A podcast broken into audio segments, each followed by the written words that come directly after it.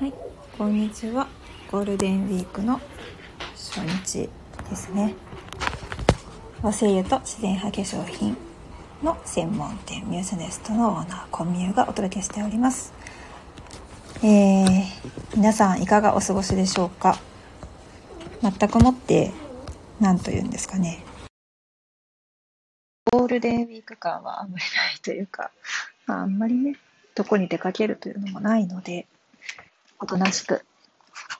しないといけないっていうのもありますね。それで、昨日もですね、クラブハウスでゴールデンウィークにですね、落ち着いて過ごせるように皆さんのストレスが少しでも、うん、緩和されますようにという意味で、樹木系の香りをお勧めしていたわけなんですけれども、今回ですね、届いたのは大船渡ですね。もうね、あの、震災の時は本当に驚きましたけれども、うん、あそこで取れた黒文字の精油が入ってきました。で、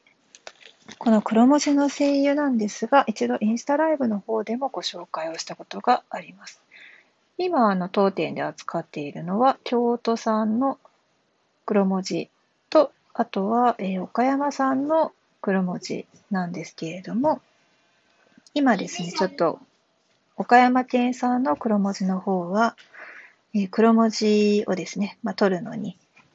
ちょっと量が少ないということなので、サステナブルの観点から考えて、釣りの上流まで入荷待ちという形にさせていただきました。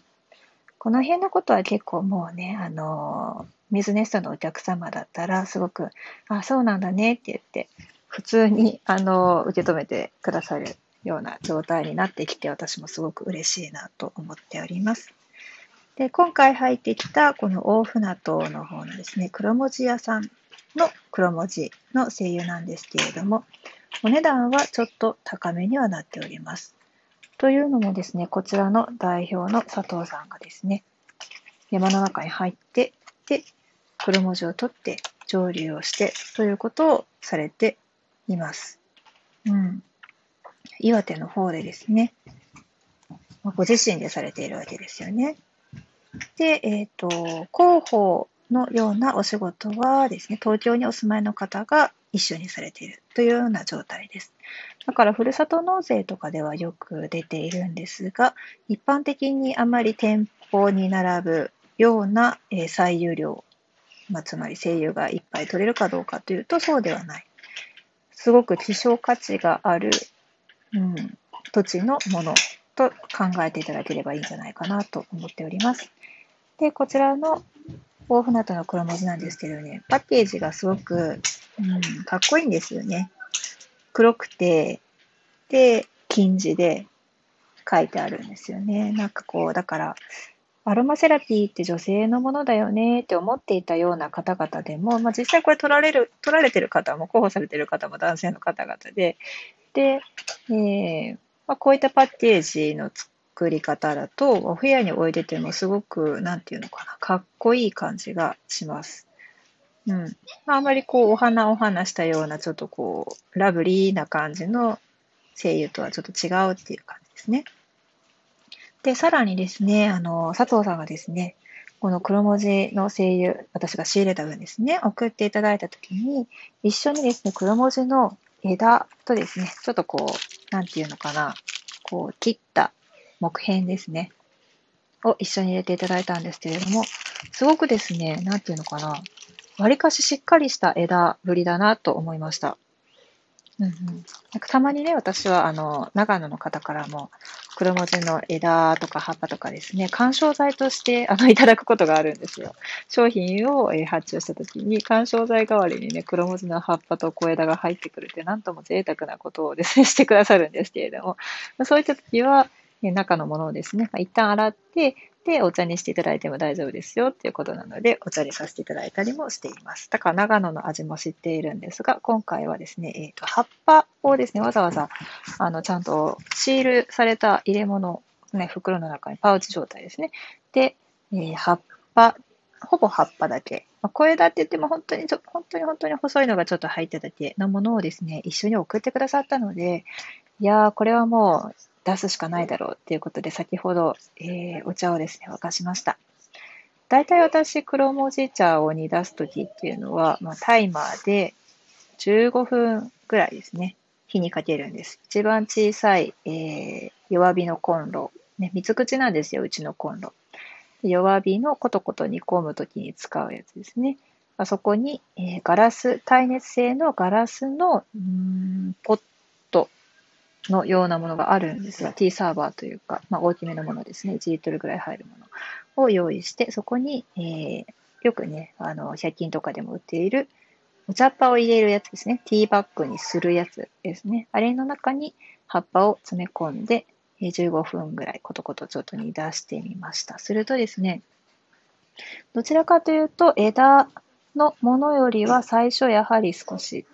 えー、お茶っぽい色ですね。薄い茶色をしていたんですけれども、今だんだんだんだんですね、ちょっと酸化したのかな。ピンクに変わってきましたね。もうこの香りがですね、すごくあの甘い香りがするんですよね。で黒文字に関しては、あの私のブログの方では結構書いてはいるんですけれども、あとこのスタンド FM でも喋っているんですけれども、黒文字が持っている作用がですね、まあ、それぞれうん、あ、まり作用作用っていうと、薬法的に問題はあるんですけれども、ただ、ただまあその歴史として地元の方々に黒文字茶っていうのは本当に愛されてきた健康茶の一つであるということですね。まあ、柿の葉茶とかそういったものですね。で、えー、黒文字茶は美味しいし、で、そこからですね、さらに、えー、蒸留をされた精油に関しては、もちろんですね、凝縮をされていますので、こうお湯で煮出したようなレベルではないわけですよね。その精油は、えー、薄めて使ったりだとか、あとは揮発させて香りを楽しんだりだとか、ということができます。で、黒文字は、ま、今の季節ですね、使うものというような、その限定された季節で使うものという感じではないですね。通年を通して持っていたい、その、なんていうんですかね。西洋西洋で言ったらラベンダーの代わりになるようなあの万能選手です。代表的なものはそうですね。リナロールが入っているので、まず鎮静作用が期待できると。まあ、落ち着きですよね。高ぶっている交感神経に偏っているような、まあ、体の状態をちょっと落ち着かせてくれると。で、その次は、安眠効果と言われています。あの、なかなかね、眠れないという方々に、使用した場合に眠りに入りやすくなる傾向があるという実験結果が出ているよということですね。で、もう一つは、えー、リナロールの次にですね、多めに含まれている芳香成分である18シネオールというものですね。こちらが、えー、地域によって、あと、まあ、同じ黒文字なんですけれども、大葉黒文字とか手黒文字とか、いろんな黒文字によって、含有量が全然また異なってくるんですけれども、リチャージシネオールが多いものはですね、あの、気管支、呼吸器関係にとても、まあ、よく使われます。ユーカリとかね、使う方が結構多いかと思うんですよ。アロマセラピーをやっていて、で、えっ、ー、と、ちょっと風邪っぽいなとか、喉が痛いなとか、そういった時に使われるのはユーカリとか多いと思うんですが、えー、和製油の中にもですね、そうやって、あの、使えるものがいっぱいありますので、ぜひぜひですね、集めていただきたいなってちょっと思いました。昨日もですね、あの、スポー あの、アスリートアロマトレーナーのマキさんがですね、なんと、生徒さんの手持ちのものも含めてですね、ご自身の教室で開かれたときに、あの、ずらずらずらっといろんな地域の黒文字の声優を並べていらっしゃる写真をインスタグラムに投稿されていてですね、わおって思うとすっごい贅沢だなって思ったんです。いろんな地域の黒文字を一堂に会してこう見られるっていうのは、黒文字決してそこまでね、そのじゃんじゃん生えてるものじゃないので、なかなか見られないなんか景色だなと、光景だなと思って、すごい私嬉しかったので、勝手に私シェアして あの、インスタのストーリーズに載せました。それぐらい興奮しましたね。で、あの、目指すところはそこですね。私も、あの、全国の方々で、今から黒文字を取りたいんだっていう方々が、あの、もう黒文字なんて他の地域でやってるよっていうふうに、まあ、例えば言われるとしますと。あ、コトさん、こんにちは。今ね、ちょうど黒文字の話をしてました。そう。あの、他のね、地域も黒文字取ってるから、うちで今更黒文字を取ってもしょうがないんじゃないかっていうふうに言われる方もいらっしゃるみたいなんですけれども、そうではないですよね。やっぱりその地域地域によって全然違う香り、あるいはその含有成分の違い、そして季節によってとかね、あと取る部位によって、全然違う香りになってくるので、その違いをまたですね、楽しむ。そして、もしですよ、それを文考みたいな形で言い当てるゲームみたいなことがあったら、めちゃめちゃ面白いと思うんですよね。聞き酒師みたいな感じですよね。すっごい難しいと思うんですよ。意外とブラインドテストって難しい。香りは本当難しいなって思いました。香りと味じゃなくて香りのみの場合なんですけれども、結構ね、皆さんね、今まで嗅いだことがある香りでも間違えることってあるんですよね。面白い。そこがなんか不思議なんですよ。直感とよくね、紐づいているって言われる割に間違えるんだなっていう。ただまあ、その一種の樹種であっても、いろんな香りがするんだよということだけはあの覚えておいていただいて損はないのかなと思います。ですので、例えばですね、まあ、ある樹種の香りを嗅いだときに、うん、あんまり私この香り好きじゃないなって思ったとします。まあ、例えば私、ちょっとですね、まあ、ヒバ、うん、アスナロとかですね、そういったものをちょっとあんまり好きではなかったんですね、香りとしては。どちらかというとヒノキの方が好きだよっていうような感じだったんですが、えー、メーカーさんが変わればですね、ヒバの香りが何とも言えないすごくあの、すがすがしい香りになって、もう思わずなんかちょっと台所拭いてしまいましたからね。ね、その